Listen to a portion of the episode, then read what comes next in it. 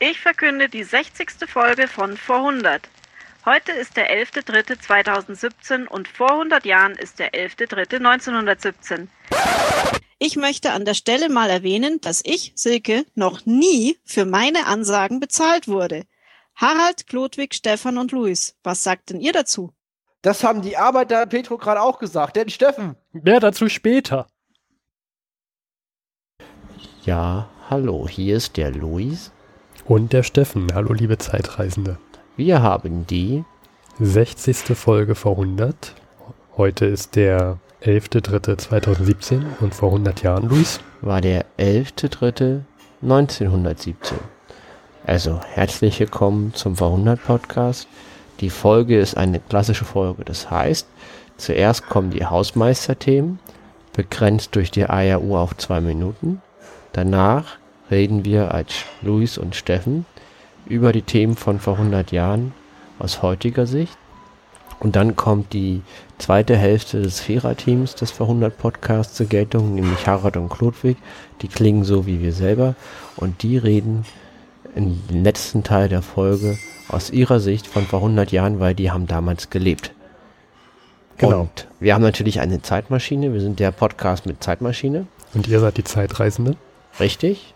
Und ich würde sagen, wir fangen an mit den Hausmeisterthemen, begrenzt durch die Eieruhr auf zwei Minuten, weil Podcaster reden gern über sich selber. Und da sagen wir, zwei Minuten reichen. Und äh, Steffen liebt seine Eieruhr, oder? Ich liebe meine Eieruhr. Ich liebkose sie abends und drücke sie fest. Okay, dann starten wir sie. Luis, wo sitzen wir hier? Wir sitzen beim Vietnamesen im Baumschulweg. Und trinken Tee. Prost, Luis. Also ich habe Jasmin-Tee. Ich habe einen Ingwertee. Sehr schön. Also stoßen mit Tee an in so schönen kleinen grünen Teekannen. Und wir versuchen jetzt mal eine Aufnahme im Restaurant und gucken, wie das klingt. Wir haben so ein bisschen Lounge-Musik, würde man sagen. Mhm, mhm. Steht eine Blume zwischen uns, Luis. Es steht eine Blume. Wir haben Sehr sogar romantisch. Ein, wir haben sogar ein, eine kleine Kerze hier am Tisch. Und, und am Tisch sitzen zwei bärtige Typen mit riesen Headsets um den Ohren. Ja, und ich glaube, die Bedienung traut sich nicht mehr her. Ja, ich glaube auch, die denkt, was machen wir hier? Und ich habe ein H5 auf dem Tisch und ein Handy, was eine Eieruhr bei YouTube abspielt. Gut. Äh, jetzt hast du verraten, dass ich meine Eieruhr ja gar nicht mitgenommen habe. Aber gut. Ja, ähm, ansonsten Hausmeisterthemen. Ich muss etwas äh, richtig stellen.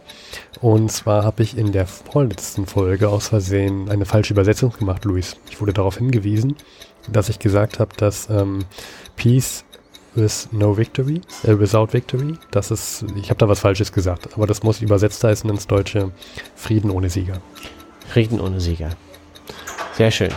Dann haben wir einen Supporter bei Patreon. Vielen Dank, Supporter. Wir wissen nicht, ob wir deinen Namen sagen dürfen. Deswegen bleibst du anonym und wir danken dir sehr. Ja, wir freuen uns. Wir haben einen Supporter bei Patreon. Das ist sehr, sehr schön. Ja. Und ich würde auch sagen, wir fangen dann jetzt mit der Folge auch an. Genau. Ich spule die YouTube IRO nach vorne. Und gleich müsste es klingeln. Achtung. Steffen, ich würde sagen, 100 Jahre. Was war vor 100 Jahren? Der Erste Weltkrieg, Luis. Ja, und die Deutschen, wir haben mal was an der Westfront, ein großes Ereignis und mal außerhalb des Üblichen, also nicht Angriff hier, Verteidigung dort, sondern Rückzug. Rückzug auf ganzer Front. Ja, Luis, der Luis hat mir gesagt, hier Steffen, das ist ein ganz, ganz wichtiges Thema. Das müssen wir unbedingt reinnehmen. Und ähm, jetzt wollte Luis unbedingt darüber reden. Es, ich habe mir sagen lassen, es hat was mit Siegfried zu tun. Aber nicht den Siegfried aus dem Nibelungenlied. Ja, Siegfried-Linie. Die Deutschen hatten zwei sehr verlustreiche Schlachten hinter sich. Einmal die Stadt, die wir nicht aussprechen können. Ähm, an dieser Stelle werden wir jetzt Google diese Stadt aussprechen lassen. Verdun. Und die Schlacht an der Somme. Bei der, bei der ersten haben die Deutschen angegriffen, bei der zweiten die Alliierten. Und beide Schlachten waren unfassbar verlustreich. Und auf diesem Niveau kann die Deutschen nicht weiterkämpfen, weil sie, weil sie jetzt einsehen, dass sie halt auf langer Sicht dann doch weniger, ich sag's, in der kalten Logik des Krieges weniger Ressourcen haben. Weniger Menschen opfern können, ja.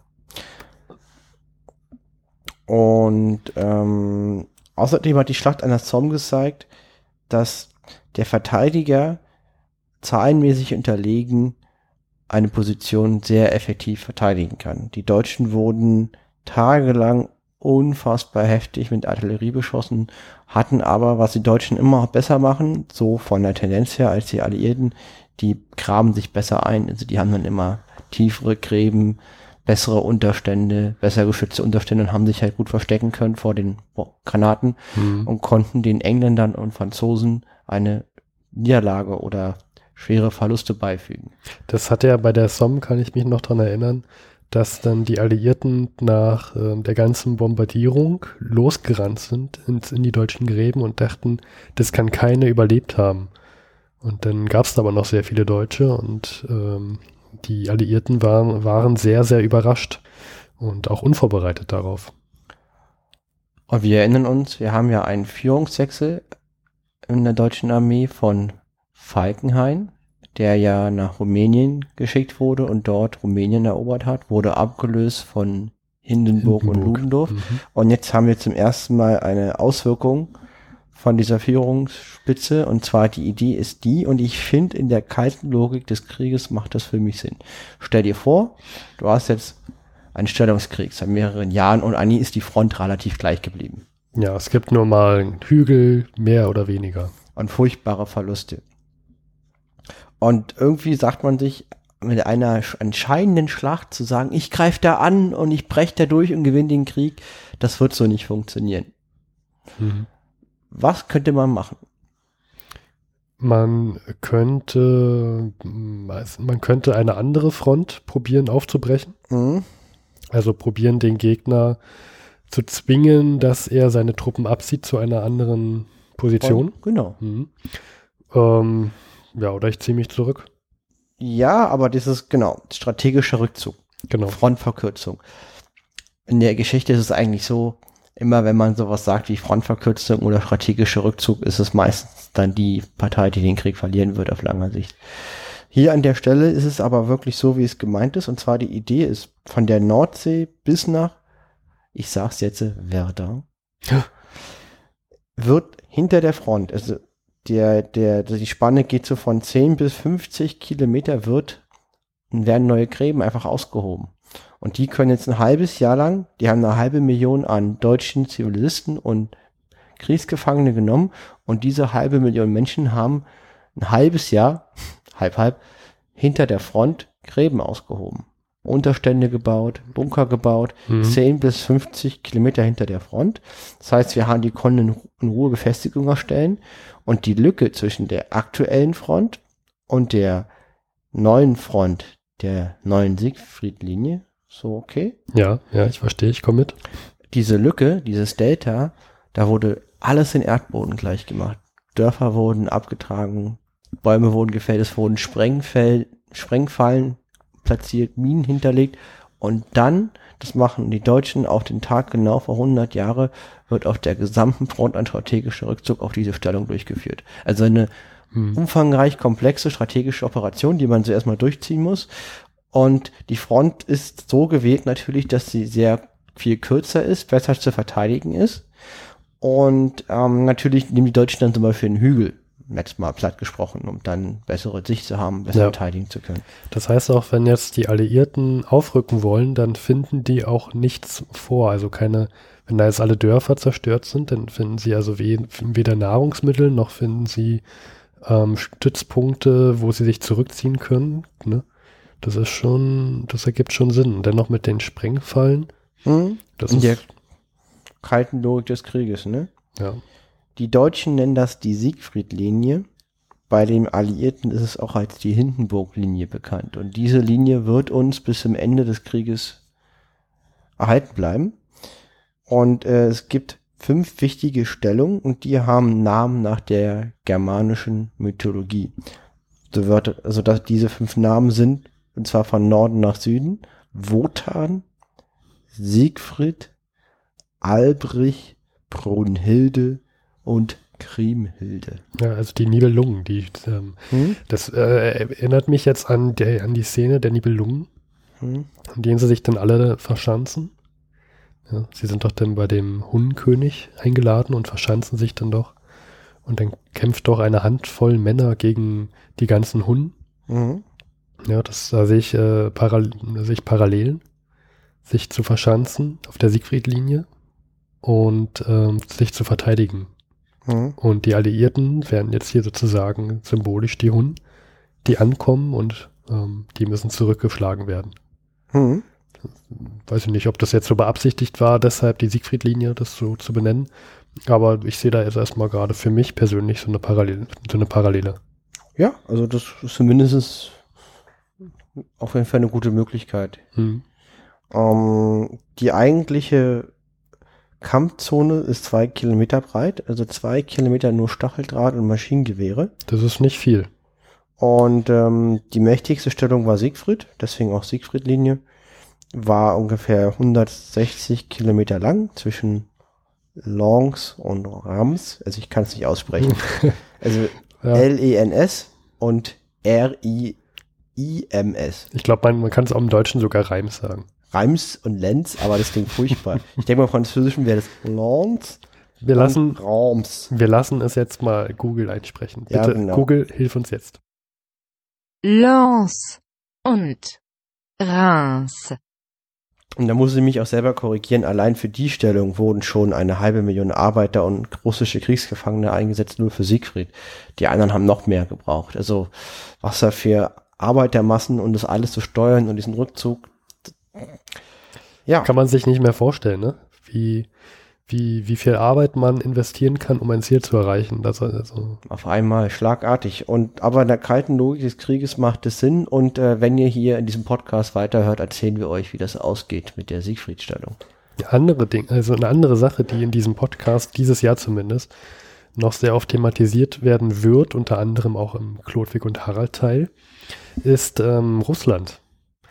Denn heute vor 100 Jahren ist der 11.3. und da gibt es Massenproteste in, in ähm, St. Petersburg. Ähm, wir wollen jetzt gar nicht so viel schon im Intro darüber erzählen, was da so vorgefallen ist, aber es, was wir schon mal verraten können, ist, es handelt sich um die Februarrevolution.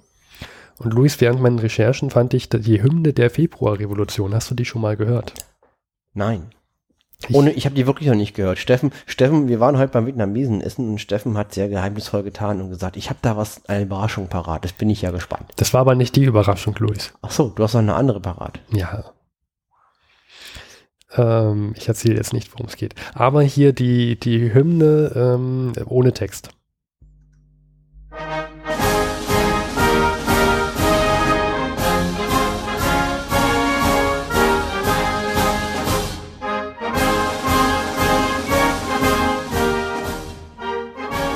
Das klingt nach der französischen Nationalhymne.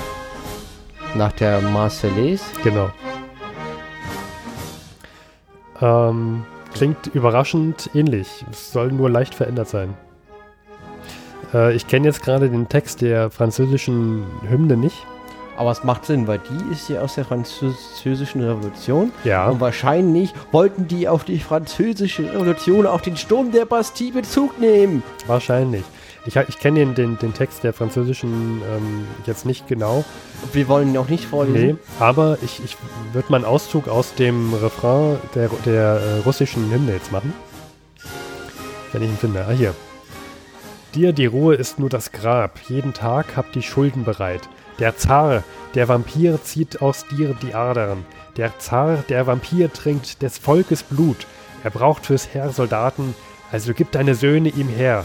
Er braucht Feste und Seele, also gib ihm her dein Blut. Twilight von vor 100 Jahren. Ja, also der Zar ist anscheinend ein Vampir, der das Blut des Volkes trinkt. Ähm, ich finde den Text, den kann man sich generell mal durchlesen. Ich fand den sehr ja, makaber, aufschlussreich. Äh, Ähm, ich kann mich aber daran erinnern, dass die französische auch so einen ähnlichen Text hatte. Wie gesagt, ich habe nicht mehr vor, vor im Kopf, aber der war ähnlich blutend.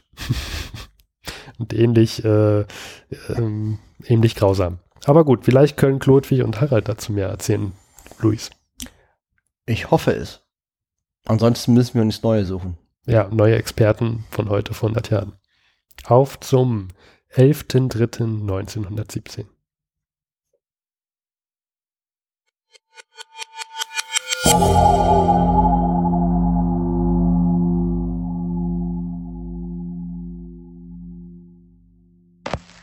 Elfter März 1917.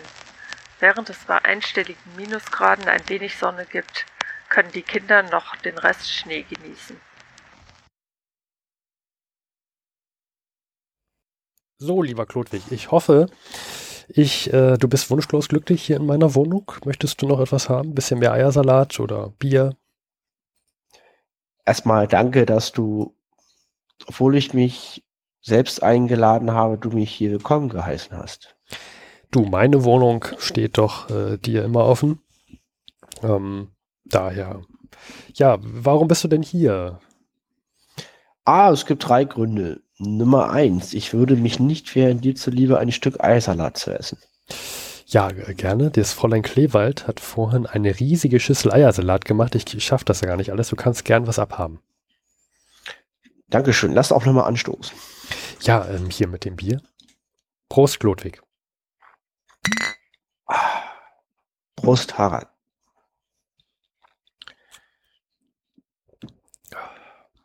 So, das war also drei Gründe. Hm? Fahre fort.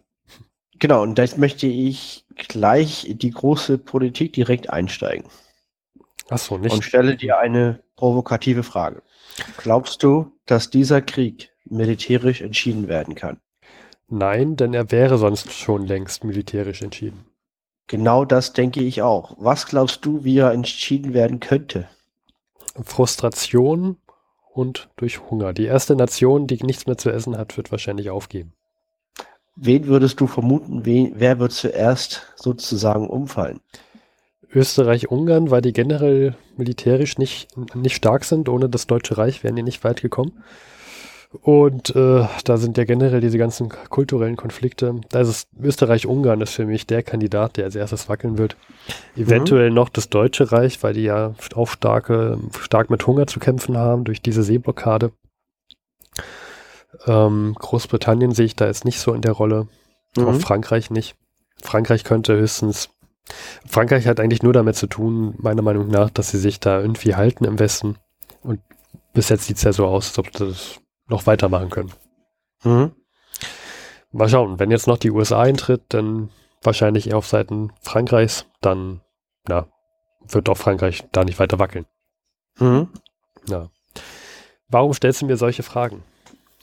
Ja, ähm, erstmal zu Deutschland. Die können ja 80 Prozent ihrer Ernährung vor dem Krieg durch eigenen Anbau decken, haben aber das Problem, dass sie dafür Nitrate brauchen. Nitrate kriegt man nur durch Exporte ähm, von den Kolonien und außerdem braucht man Nitrate auch zur Sprengstoffherstellung.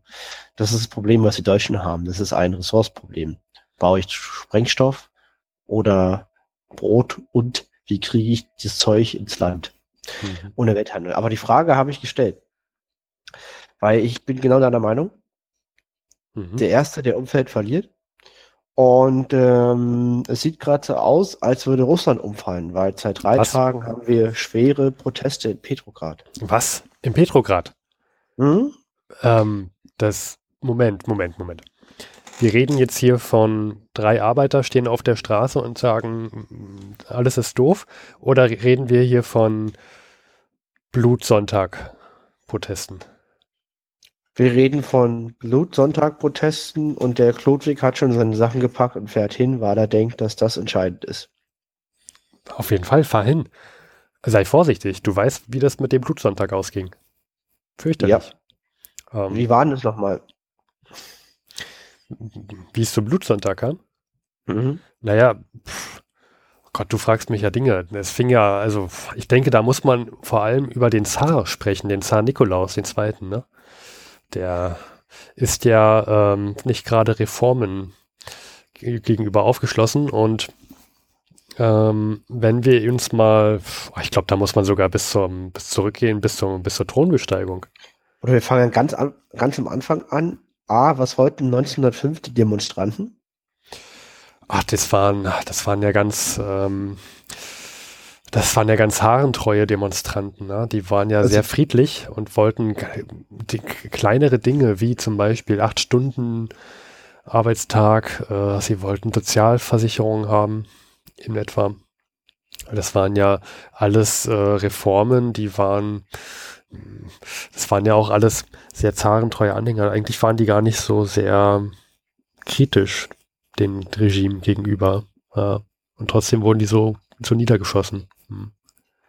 Ja, genau, das wäre auch meine, das wäre auch meine nächste Frage gewesen. Die, die Reaktion der Regierung war, dass die Leute auf die Straßen gehen und sagen, wir wollen Wahlen, Pressefreiheit und, und einen Acht-Stunden-Tag war, Soldaten in die Stadt einzuziehen und die Demonstranten Mhm. niederzuschießen. Man weiß ja gar nicht, wie viele überhaupt gestorben sind. Ja, das, das stimmt, das sind ja auch Zahlen. Aber lass uns mal, ich, ich finde gerade den Gedanken spannend, ähm, das mal von hinten aufzurollen, vom Thronbestieg. Bist du da, hast du da Lust drauf, Klodwig, da mal drüber zu reden? Ja, klar, und zwar Nikolaus II. Wann bestieg er denn den Thron? Ähm, ich weiß es sogar noch, weil in dem Jahr ist, ein, ist jemand aus meiner Familie geboren. Das war 1894. Wie alt war er da? Ich glaube, der war so Mitte 20, so 25, 26. Ich glaube, er war 26. Und da ist er auf den Thron gestiegen und ha- hat sich ja dann hingestellt, hat ähm, erstmal alle versammelt, die da was zu sagen hatten aus seinem Umkreis und meinte, ähm, dieses Land, dieses Russland, das, das, überleg mal, Klotig, Russland, das größte Land der, der Erde, ja. Und dann stellt er sich dahin, frisch gekrönt und sagt, dieses Land wird äh, autokratisch weiter regiert und äh, Reformen sind nicht. Familie Romanow beherrscht das Land. Ja. Und das fand ich damals schon, gut, damals habe ich es nicht verstanden, ich war sechs Jahre alt, aber im Nachhinein habe ich den äh, Zar da nicht verstanden. Denn ähm, schauen wir uns doch mal Russland an zu diesem Zeitpunkt. Äh, hat sich ja jetzt doch einiges geändert. Früher war ja da gar kein, also Russland zu dem Zeitpunkt war ja überhaupt gar kein Industrieland. Ja, da war ja nur Ackerbau. Ja, die haben ja erst in den 60er Jahren überhaupt die Leibeigenschaft abgeschafft. Ja, und die Bauern wurden dann aber auch ihrem Schicksal überlassen. ne? Ich weiß gar nicht, da gab es mal irgendeine Statistik über die Polizei. Hm, Ich weiß gar nicht, hast du da irgendwie Zahlen noch im Kopf? Irgendwas, wie viel, wie viel Personen ein auf einen Ja, ich habe hab Polizeibeamten das kam? mal recherchiert. Genau, 50.000 Menschen haben einen Polizeibeamten. Und das, wenn sich so viele Menschen auf so einer Riesenfläche verteilen, sprich, der Staat existiert auf dem Land gar nicht. Hm. Die Leute leben völlig für sich, nach ihren eigenen Gesetzen und Bräuchen. Die waren ja auch, ähm, die lagen ja auch von der Produktion und von der Technik, ähm, wie sie Ackerbau betrieben haben, komplett hinter den anderen Nationen. Die haben ja noch die Dreifelderwirtschaft gehabt. Ja, die haben sie ja immer noch. Und die haben sie ähm, immer noch. Oh mein Gott. Und ein Deutsch, ja, ein russischer Bauer ist nur halb so produktiv wie ein deutscher Bauer, um es Mhm. mal vereinfacht auszudrücken. Ja. Und äh, da hatten sich, also ich, ich wollte ja mal ähm, Ende, Ende der 90er Jahre, wollte ich ja mal eine Reise nach Russland machen. Da hat mich mein Vater gewarnt und gesagt, nein, das macht das nicht. Denn du bist ein wohlhabender Mensch, du siehst auch nach einem wohlhabenden Menschen aus und als wohlhabender Mensch generell ähm, hat man dann Probleme auf dem Land und da muss man richtig um sein Leben fürchten, denn dieses, Mhm. die Menschen auf dem Land, das waren keine gebildeten Menschen. Da gab's äh, zur Belustigung gab's ähm, Schlägereien und Saufgelage. Das sind äh, nicht nur Klischees, das war halt so damals. Und dann durfte ich das halt nicht machen. Ne? Ja, und ich denke mal, auch heute ist es immer noch so. Wahrscheinlich in großen Teilen, wobei sich ja dann ähm, kurz, also auch Ende der 90er Jahre, hat sich ja dann Russland einen Wandel unterzogen und wollte auf einmal, ähnlich wie das Deutsche Reich und Großbritannien, auf einmal zu einem Industriestaat heranwachsen und hat ja sehr viel ausgegeben, unter anderem auch in Petro, äh, Petrograd, was ja damals noch St. Petersburg hieß. Ähm, die haben ja auch diese riesige Eisenbahnlinie gebaut. Durch ganz Sibirien. Ja, die transsibirische Eisenbahn. Wahnsinn. Ja, Mhm. also auch, auch in Russland hat die industrielle Revolution stattgefunden. Und diese führt ja dazu, dass sich diese Arbeiterklasse oder auch das Proletariat gebildet hat.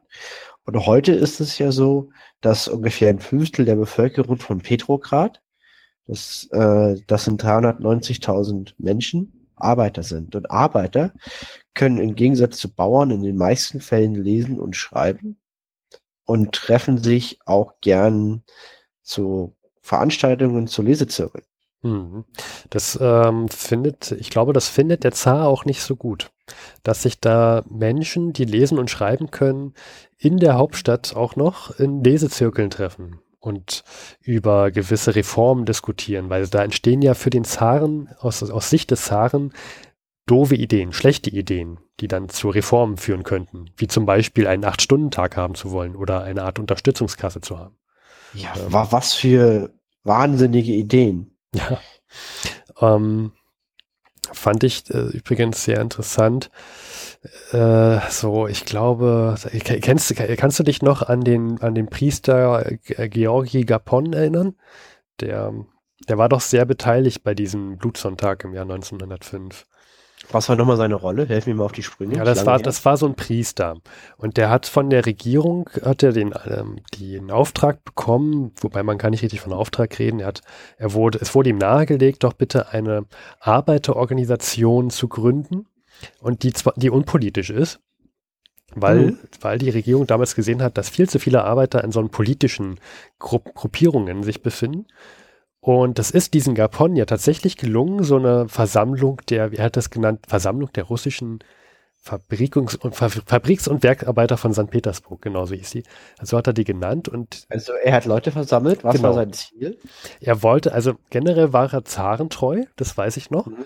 Und er hat es geschafft, dass die Arbeiter sich ähm, organisieren und Tanzabende machen, ähm, Feierabendtreff ohne Alkohol. Also das, das war schon ein großer, ein großes Ziel, dass es sehr friedlich Mhm. alles bleibt, ohne Alkohol.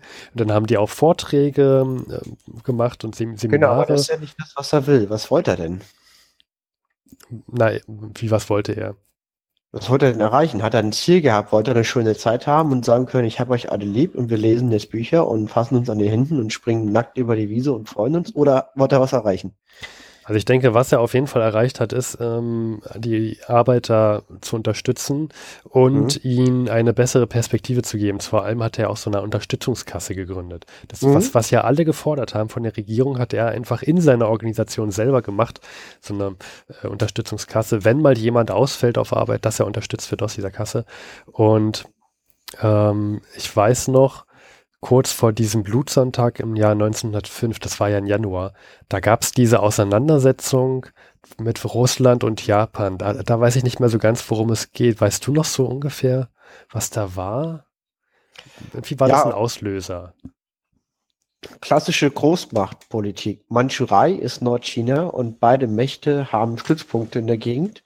Wie auch die Deutschen hatten Tsingtao. Hm. Das Bier. Tsingtao, ja. Und äh, es ging darum, wer ist Großmacht. Hm. Und die Russen hatten eine Stadt, die heißt Port, A Port Arthur. Die liegt im Gelben Meer. Das ist so zwischen Peking und Korea. Ich hoffe, Also eine Hafenstadt. vorstellen. Ja. Ist so eine kleine Halbinsel im Gelben Meer und es liegt halt genau Luftlinie Peking, Korea. So. Hm. Und die ist wichtig, strategisch wichtig. Die haben die Russen 1898 gekauft oder geliehen von China, wie auch die Deutschen Tsingtao oder auch die Engländer eine kleine Stadt namens Hongkong. Und dort ist eine Basis. Die Japaner wollen unbedingt Vorherrschaft für Nordchina Ja. und haben diese Basis belagert. Und in dieser Basis waren auch Schiffe und haben die Schiffe versenkt, die Basis belagert.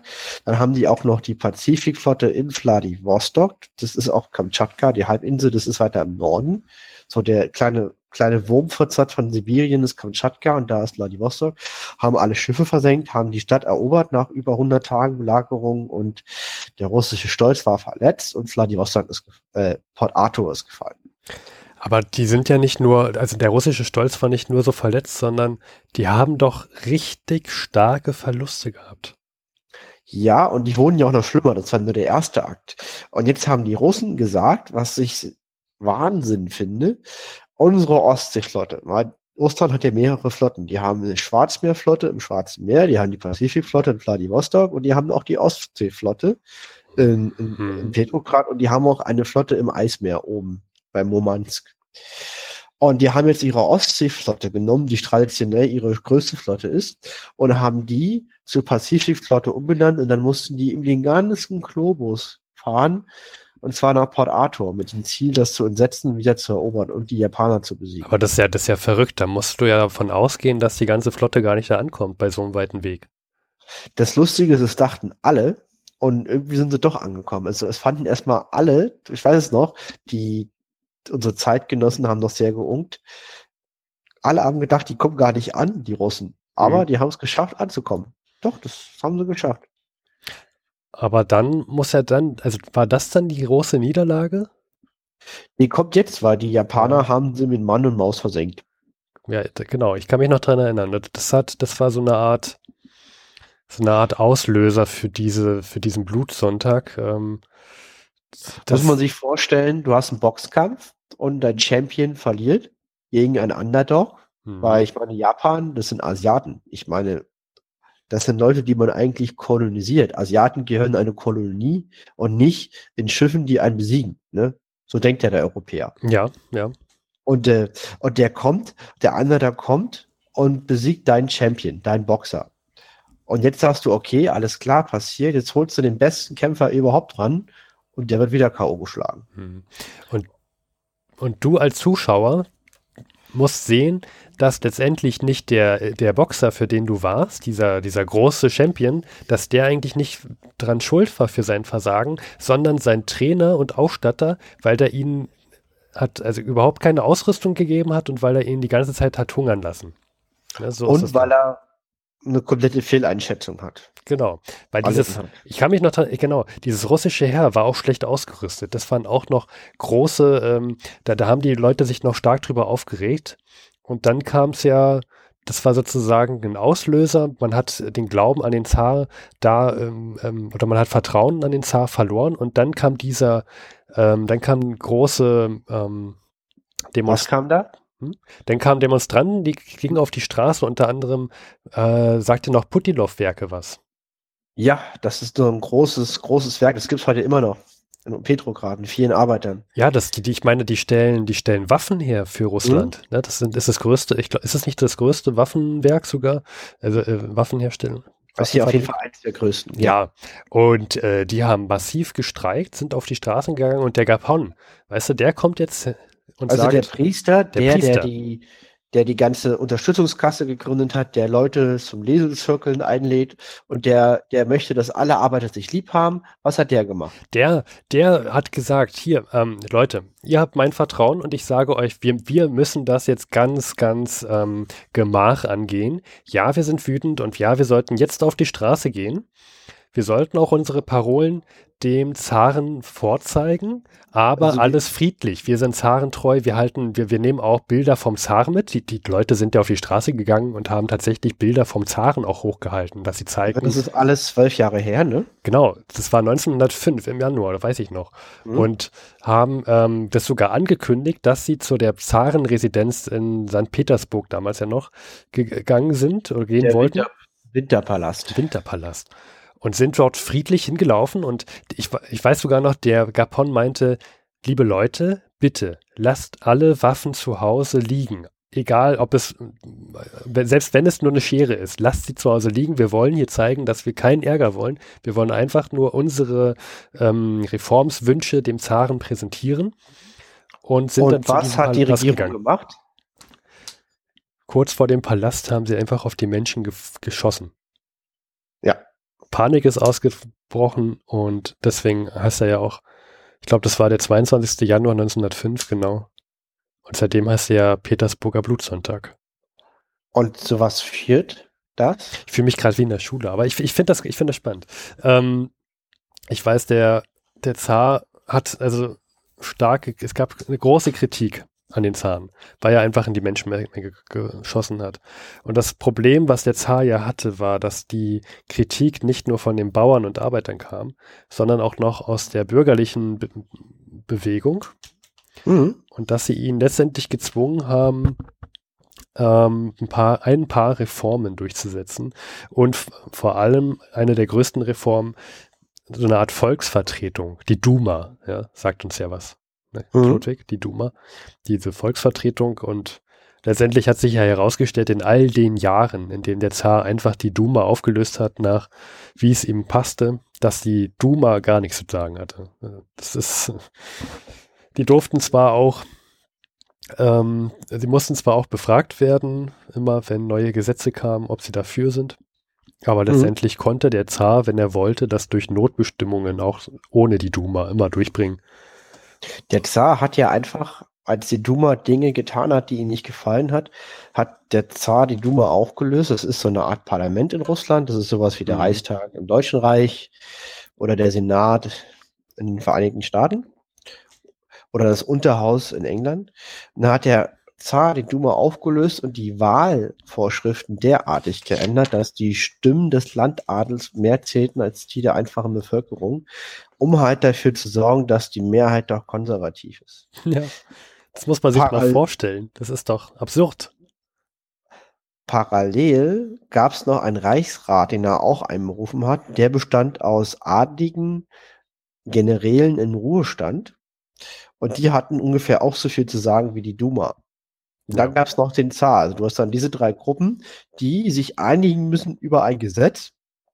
Und das Land braucht dringend Reformen. Und jetzt kann man sich vorstellen, wir haben eine relativ liberale Duma, die eigentlich nichts zu sagen hat und vom Zar gegängelt wird. Dann haben wir diesen Reichsrat voller alten adligen und verknöcherten Generälen, die eigentlich total in in Napoleon-Zeiten leben geführt, und den Zar. Und ich denke mal, ist klar, mit, die, mit diesen politischen Organen kann man keine Reform durchsetzen. Da passiert gar nichts. Das geht überhaupt nicht. Da gab's doch, da gab's ja dann auch einen Minister, der jahrelang probiert hat, Reformen durchzubringen und der ist kläglich dran gescheitert. Ja, ja. Aber das würde mich das war mal. Piotr Stolypin, ein großartiger Premierminister, der leider durch ein Attentat ums Leben gekommen ist. Der hatte keine Chance. Ja, die, das Land war nicht bereit für seine Reform. Aber das, mich würde jetzt mal interessieren, wer da jetzt auf die Straße geht. Ähm, sind das wieder die Arbeiter der Putilov-Werke? Weil dann wäre das ein sehr, sehr großes Problem für, für Russland. Ja, das sind die Arbeiter, weil Arbeiter sind die, die was riskieren, weil sie haben nichts, sie haben wenig zu verlieren. Gleichzeitig haben sie Bildung, sie können lesen und schreiben. Sie verbringen Zeit in Lesezirkeln, stellen Fragen wie, warum zählt meine Stimme nichts? Was will ich im Leben? Warum bin ich unglücklich? Ist zwölf Stunden Arbeiten meine Erfüllung? Und diese Leute gehen auf die Straße und wollen daran was ändern. Und vor allen Dingen, sie sind unglücklich über diesen Krieg. Weil jetzt kommt halt in dieses ganze Pulverfass-Ding in Russland, was wir haben, kommt jetzt noch dieser große Weltkrieg mit rein, der ja auch nicht gut läuft für Russland. Das Ja. heißt, die Front verläuft mitten durch Russland durch, die Leute hungern, es fehlt an allen, es gibt nichts zu essen und die Arbeiter haben genug und gehen auf die Straße und die sind bereit, seit 1905 und schon langs vorher total radikalisiert, versprechen sich nicht viel von der Regierung, weil sie ja regelmäßig zusammengeschossen werden, wenn sie mal, wenn sie mal aufbegehren. Und das ist die Situation, die wir seit drei Tagen haben. Deswegen muss ich dahin, weil ich möchte unbedingt wissen, was da passiert. Tu das auf jeden Fall. Ähm, noch ein Punkt ist mir noch eingefallen. Im Russland ist gerade einer der härtesten Winter seit Jahren. Das spielt auch noch mal mit rein, ne? Diese ganze Hungerskrise. Aber mach das bitte, Klodwig. Ich bin äh, interessiert, wie das da weitergeht, aber bitte pass auf dich auf. Denn wenn schon der Letz letztes Mal 1905 vor zwölf Jahren der Zar einfach so auf friedliche Demonstranten geschossen hat, bitte pass auf auf dich, dass du da nicht zwischen die Fronten gerätst. Ja, und äh, falls du einen Bericht drüber schreibst, es gibt noch eine ziemlich interessante Sache.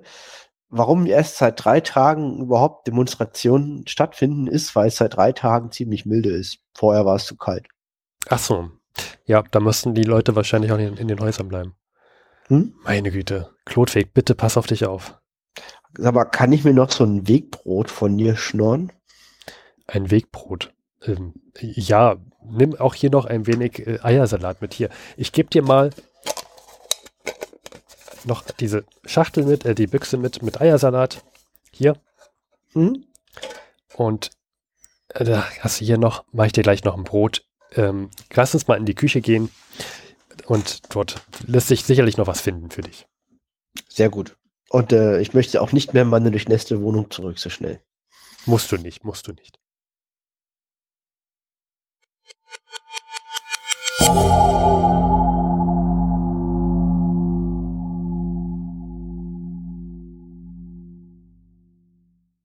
So, ja, hier sind wir nochmal als Luis und Steffen. Hallo Luis. Ja, und wir danken Silke und Kirsten. Das haben wir im Intro leider verpasst. Ja, Silke äh, für den, für den Vorhundert-Einsprecher und Kirsten für das Wetter. Ähm, dann habe ich noch eine Richtigstellung zu machen. Und zwar habe ich ja äh, behauptet, ich hätte da den Refrain vorgelesen von, von dem Arbeiterlied. Ähm, war allerdings nur eine Strophe. War nicht der Refrain. Kann man, kann man ja selber dann nochmal nachlesen. Wir werden das verlinken auf der Seite. Äh, wo wir gerade dabei sind, Luis, mir fällt gerade, ich sage gerade spontan schon mal ein Teaser. Wir haben nächste Folge Zeitzeugenberichte und uns dafür auch ganz viele Sprecher gesucht. Vielen Dank schon mal im Voraus. Mehr dazu nächste Folge. Und was der Ludwig alles so in Russland erleben wird.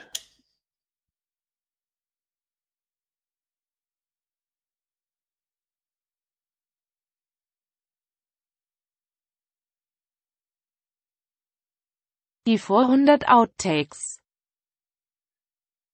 Das haben die Arbeiter an Petrograd auch gesagt, Steffen. Ah, das, das schreit nach Revolution. Ich hätte gesagt, du sagst mehr zu später. Ach so, nochmal. Und jetzt, jetzt, jetzt, jetzt, jetzt. Ich glaube, das dauert noch. Ich finde es immer wieder faszinierend, dass, dass jemand bei YouTube eine Eieruhr aufnimmt und das als Video online stellt und dass jemand das wirklich ernsthaft nutzt. Ja, jetzt. Was machen wir hier, Luis? Gut. Es kam kein Klingeln. Es kam kein Klingeln. Wir, würde ich sagen, reden aus heutiger Sicht über die Themen von vor 100 Jahren.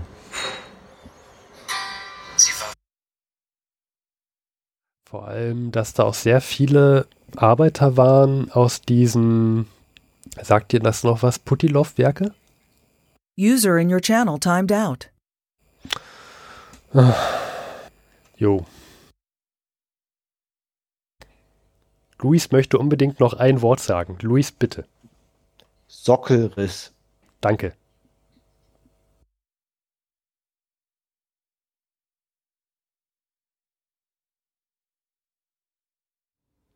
Und zum Schluss sind wir nochmal Luis und Steffen. Danke fürs Zuhören. Wenn euch die Folge gefallen hat oder auch nicht gefallen hat, könnt ihr uns einen großen Gefallen tun. Ruft uns doch bitte an unter der 030 814 55339. Das ist unser Anrufbeantworter. Da gehen wir nicht persönlich ran. Ihr könnt uns dort eine Nachricht hinterlassen. Bitte sagt an, wenn ihr nicht direkt in der Folge von uns eingespielt werden möchtet. Ansonsten könnt ihr auch info@verhundert.de eine Mail schreiben, aber 030 814 55339 bitte anrufen. Weiter könnt ihr uns unterstützen, wenn ihr wollt, unter Patreon, PayPal, Flatter Amazon Wunschliste. und auf Honig. Oder bewertet uns auf iTunes. Vielen Dank fürs Zuhören.